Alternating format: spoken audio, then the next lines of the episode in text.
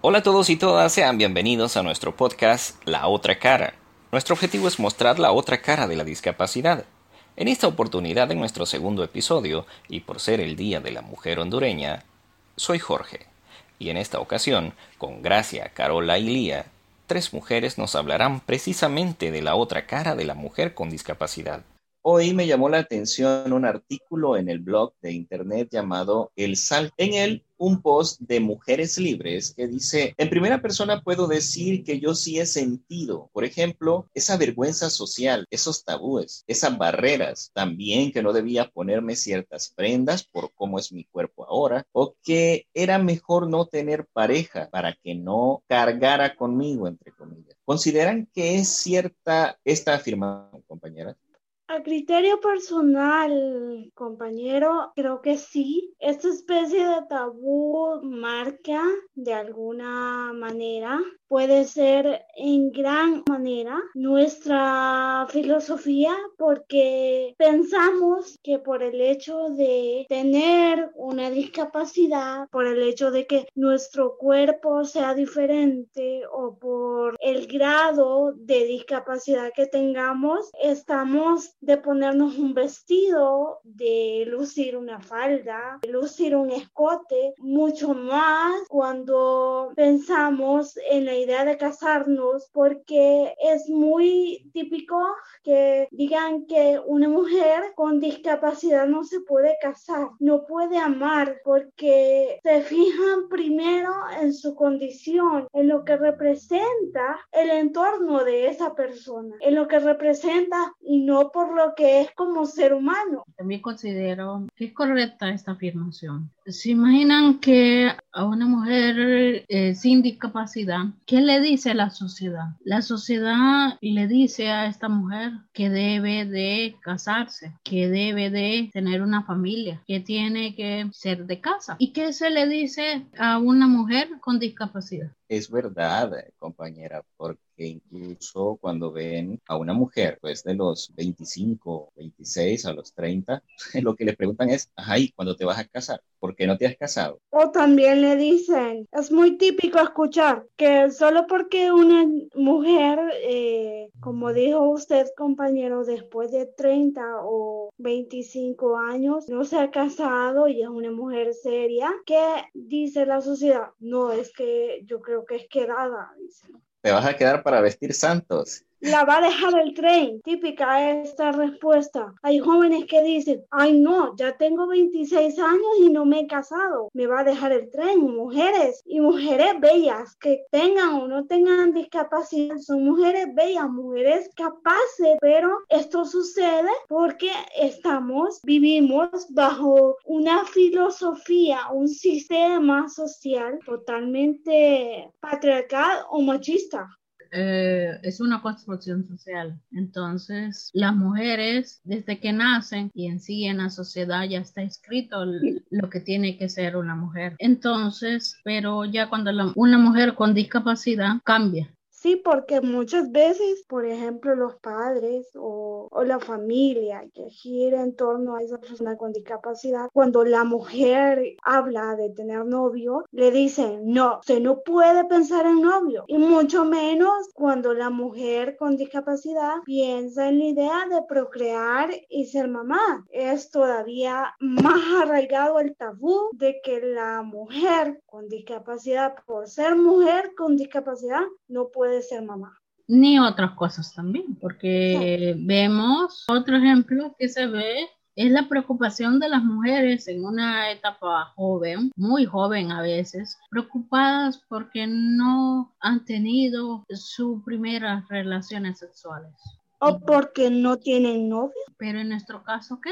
En nuestro caso, como personas con discapacidad, pues hay una sobreprotección de la familia y un pensamiento de la familia de que se mencionaba de eh, son angelitos, son personas especiales. Eternamente la niña de la familia, ¿verdad? Exacto. Exacto. Entonces atrofian ese crecimiento. Somos vistas como que ¿Cómo vas a creer vos que la niña va a tener novio? ¿Cómo vas a creer que la niña va a tener esos pensamientos? O la misma familia, o a veces resulta que la misma familia quizás no, no, no lo dice así tan directamente. Por esta, esta creencia de, de los familiares de una joven o una mujer con discapacidad desde niña, termina afectando y termina creyéndose esos tabúes. Compañera, ¿cómo podemos cambiar esta forma de pensar de los familiares de una joven con discapacidad? A criterio personal, compañero, considero que el primer paso lo debe dar la propia persona con discapacidad. La joven con discapacidad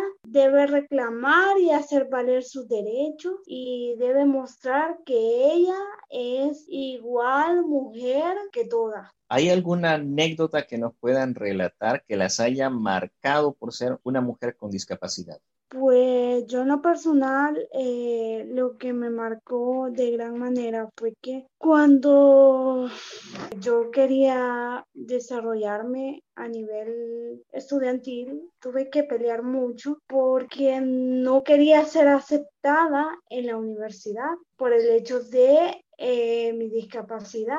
La universidad no la quería aceptar. No, no me quería aceptar. Una persona a mí me dijo, ¿y no te va a dar vergüenza que estés toda tu vida en la universidad, que tus compañeros salgan y tú nunca te gradúes? Hablando de eso, yo les puedo contar una experiencia así rápidamente. Claro, adelante. Embarazada y se me notaban las la pancitas. Yo bajé a la cafetería con dos compañeras de mi oficina. Entonces, estando en la cafetería estaban unas señoras supuestamente murmurando en voz baja, pero en realidad no era en tan bajo, porque yo escuchaba todo. Entonces decía una a la otra, mira, pobrecita, a saber quién fue el maldito que la embarazó, debería de quemarse en el infierno, pobrecita, ¿cómo va a ser? Y que no sé qué. Entonces, esto mi compañera, como me conocen, que yo soy bien respondona y me decía, calmate, Carola. En eso yo me moví, pero dije yo, no, no me puedo mover sin responderle a esta señora. Entonces me regresé y le dije yo que con mucho respeto había oído su murmuro y que, que tristeza me daba porque ellas habían maldecido y que las maldiciones por lo general se y que sí que estaba felizmente embarazada. La persona a la cual maldijeron era mi amado esposo, que más bien estaba súper feliz porque habíamos ya dos años de, de, casados, que hasta este año nos bendijo como, como pareja de matrimonio y que estábamos súper felices. Y ahí vemos uno de tantos casos en que la mujer con discapacidad, pues es que a la larga esto es una violación de derechos. ¿Verdad? Porque no se le permite estudiar, porque pobre, porque no va a aprender, porque no podemos hacer nada por ella, porque es mejor que la dejen en su casa y que alguien la cuide. O si no, cuando mientras va creciendo, mm, hay personas que le pueden decir a esta mujer, eh, usted debería de trabajar de, haciendo bisutería, haciendo cosas manuales. Hay otros casos que mencionan, mm, deberías de buscarte un novio rico para que te mantenga. Entonces, vemos cómo ya de por sí la mujer es doblemente violentada, una por ser mujer y otra por tener discapacidad y vemos que hay algunas mujeres en que son rebajadas. Entonces aquí entra el juego pues estos testimonios, nosotros que tenemos que alzar la voz por aquellas mujeres que necesitan escuchar palabras como esto, testimonios, para que se den a conocer. Hay que salir y, dar, y darse a conocer para poder luchar por los derechos, para que la sociedad vaya cambiando, que es lo que más necesita hoy en día.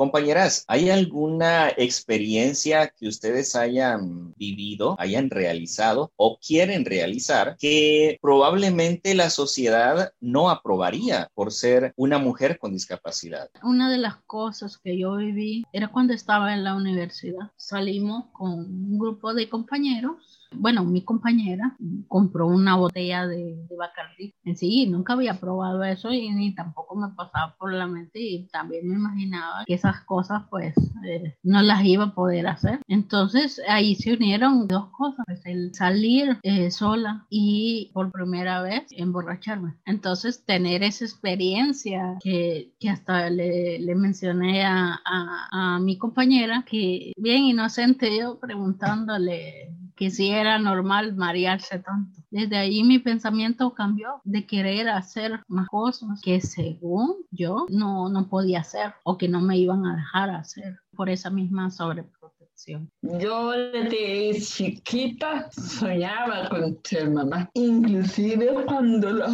personas me, me preguntaban, ¿qué quieres ser cuando quieras ser grande? Entonces yo les decía, yo quiero ser mamá. Pero después conforme fui creciendo, me, me fui dando cuenta que yo tenía una discapacidad. Entonces me llené como temores y miedo. Entonces dije yo que nadie se iba a fijar en mí y que por lo tanto nunca, nunca iba a lograr ser mamá. Sin embargo, gracias a Dios que logré que una persona se enamoró de mí, viene siendo mi esposo, en el cual procreamos a una bella señorita, tanto por fuera como por dentro, viene siendo nuestro orgullo. Gracias. Pues una de las cosas que yo hice, he hecho en mi vida, fue que yo siempre he sido una mujer bien, bien tímida